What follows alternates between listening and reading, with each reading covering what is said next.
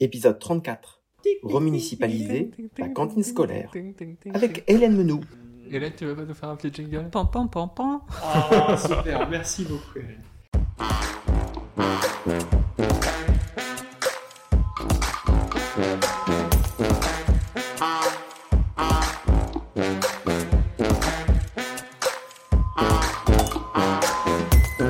Bonjour Nicolas. Salut Gaël. Aujourd'hui, on reçoit Hélène Menou. Hélène, euh, t'es maire adjointe à la ville de Blois. C'est la classe. Oui. Ouais, mais euh, t'as plein d'élégations. Mm. Vas-y, je te laisse te présenter. Donc, euh, juste pour préciser, en fait, j'habite Blois depuis 25 ans et de, je, je suis toute nouvelle en politique Ouais. avec euh, l'équipe euh, municipale actuelle. Et effectivement, je suis maire adjointe avec une, une délégation un peu composite, mais très transverse. J'ai l'agriculture urbaine et l'alimentation, la biodiversité, la nature en ville et le plan climat. C'est déjà pas mal. Ouais, c'est très transverse en fait. Ouais. Mais en même temps, ça, ça- ça- tout, tout va ensemble. Ok. Est-ce que je peux te demander euh, si t'as une activité à côté euh? Oui, alors j'ai une formation d'ingénieur en bioingénierie en fait, et, euh, mais j'ai toujours travaillé dans le secteur informatique. D'accord. Ça s'est fait comme ça. Est-ce que t'as gardé ton activité à côté? Oui, oui, tout à fait. Enfin, je suis à quasiment à mi-temps. C'est important en fait de, de garder une activité pour garder un pied dans, dans la vie active en fait. Et en même temps, c'est important de dédier suffisamment de temps euh, au mandat. Bah oui. Donc, il faut quasiment un mi-temps. Donc aujourd'hui, euh, on va parler euh, euh, restauration collective. C'est un sujet qu'on a déjà évoqué euh, à l'échelle de l'aglo, hein, c'est ça Nico? Oui, à l'échelle du pays même. À l'échelle du pays, Ouais, mais oui, oui, on, Du on pays l'a du château, évoqué qui n'est pas un EPCI. À une échelle assez large. Et en fait, aujourd'hui, on va justement parler avec toi, Hélène, à l'échelle de Blois. Euh, Est-ce que tu pourrais nous resituer un petit peu euh, tous les, enjeux euh, au niveau de la restauration collective dans la ville de Blois On a dans notre projet politique, hein, et dans, dans notre projet politique, on a un projet restauration collective, et ce projet restauration collective prévoit de passer normalement en 100% bio et local à l'horizon de 2030. Donc c'est c'est une cantine qui a été déléguée il y a plus de 20 ans à un délégataire extérieur en fait. C'est toujours le même depuis 20 ans? Non, non, non, non, non. Et donc là, il s'agit de voir comment reprendre un petit peu euh, la restauration collective pour pouvoir aller vers ce 100% bio et local, ou au maximum, euh, rapidement. Voilà.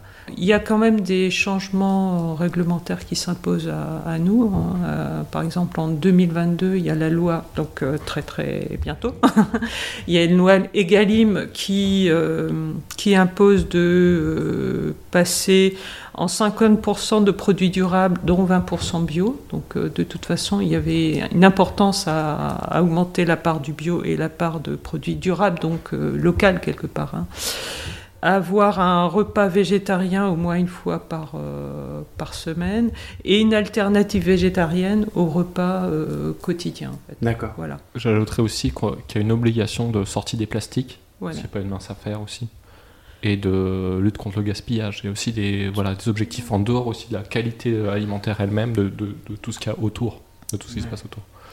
Alors, ce qu'il faut savoir, c'est qu'effectivement, euh, le délégataire actuel, bon, euh, il gardait encore les plastiques. enfin, on aurait pu aller, comme d'autres villes, un peu plus vite dans la, dans la sortie des plastiques.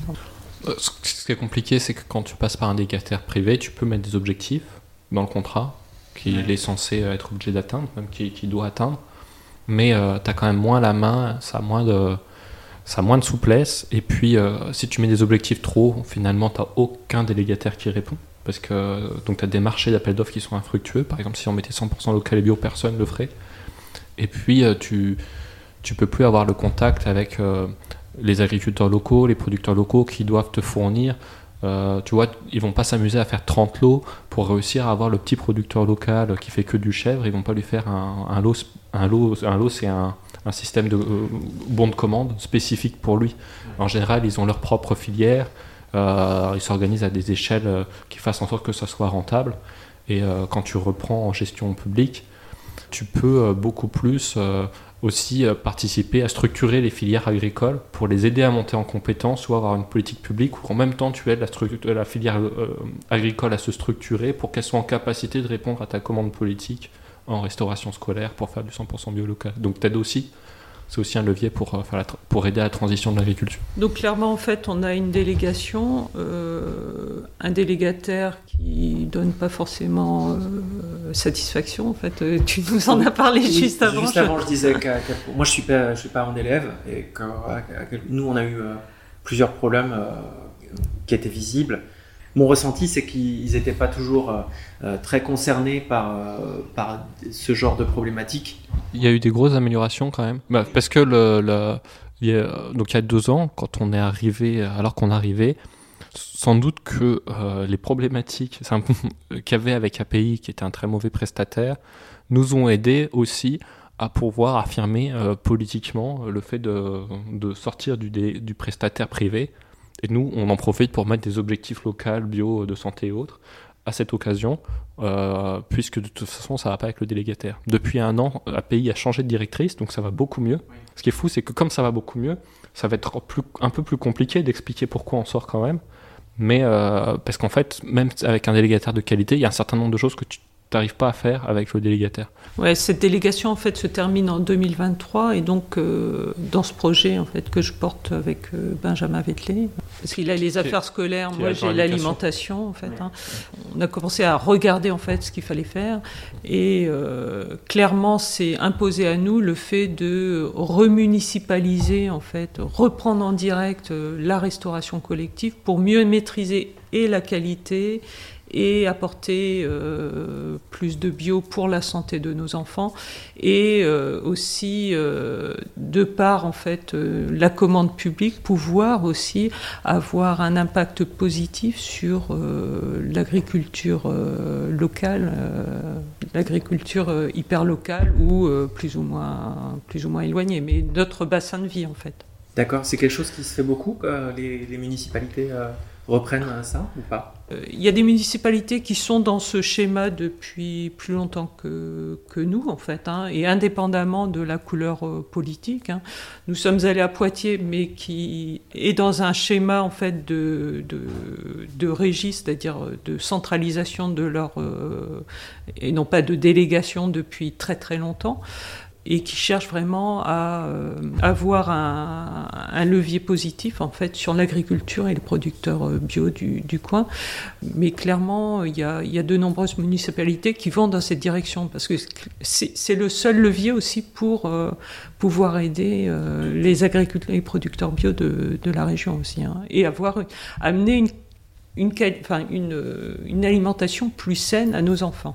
Et ça, j'en parlerai un petit peu parce que je suis, je suis assez euh, à cheval sur euh, la lutte contre les pesticides. C'était un peu mon, mon, cheval de bataille avant de me présenter aux élections, en fait. D'accord. Comme tu posais la question, s'il y a beaucoup de cantines qui sont remunicipalisées, ça c'est de plus en plus. Et en fait, ce qu'on a pu, voir à Poitiers, c'est que toutes celles qui, ont fait ce choix-là ne euh, le regrettent pas. Et ils restent. Parce que aussi, ça leur dégage des démarches financières, souvent, pour euh, l'achat des produits.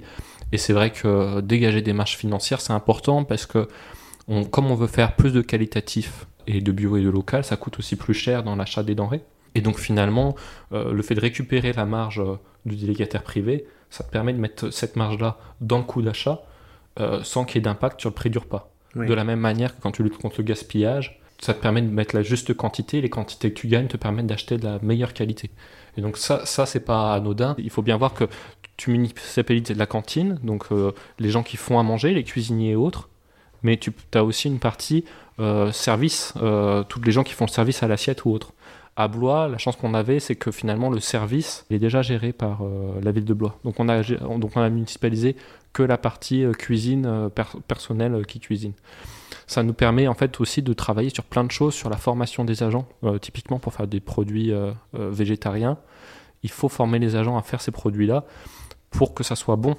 sinon, ça c'est des menus qui ne sont pas mangés. Et donc voilà, comment tu fais un hachis aux légumes, comment tu fais du, voilà, des, des, pizzas végétariennes, des choses qui soient appétissantes et, et, et pas tu essaies de remplacer l'ancien bout de viande par un morceau de tofu. Mais vraiment tu fais voilà, de, de, la bonne cuisine qui fasse envie avec les produits locaux. Et ça aussi, c'est un enjeu. Hélène, tu as réussi à faire bouger les choses euh, de, bah, avec tout ça, tu parlais de, de Benjamin Vettelé, vous vous êtes euh, réunis. Euh, et est-ce que tu pourrais nous, nous en parler? Puis on, va essayer de, de terminer là-dessus. Ben, on travaille ensemble en fait. Hein. On a réussi à obtenir un, poste pour nous aider à conduire ce projet parce que c'est un projet qui, demande beaucoup de comment dire d'études de, ce qui se fait dans les autres villes, mais aussi de, pouvoir aider à faire l'inventaire en fait, par exemple des producteurs euh, bio et locaux euh, de la région. Enfin, c'est un projet qui est très dense à tout niveau. Et clairement, il y avait aussi la, la, question est-ce qu'il faut rebâtir un outil de production, en fait, ce qui aurait eu un coût énorme, ou est-ce qu'il faut euh, euh, rénover ce, cet outil de production que nous avons déjà. Donc, il, est, enfin, c'est un projet qui est, enfin, qui qui c'est peut-être le projet le plus difficile je vais vous arrêter parce que j'ai l'impression qu'on a plein de choses à dire sur ce sujet-là. C'est génial. On va déborder sur un deuxième euh, épisode si ça vous convient. On se donne euh, rendez-vous la, la, prochaine fois, la semaine prochaine. Euh, merci beaucoup à vous deux. Au revoir, Gaël. Merci, Nico. Je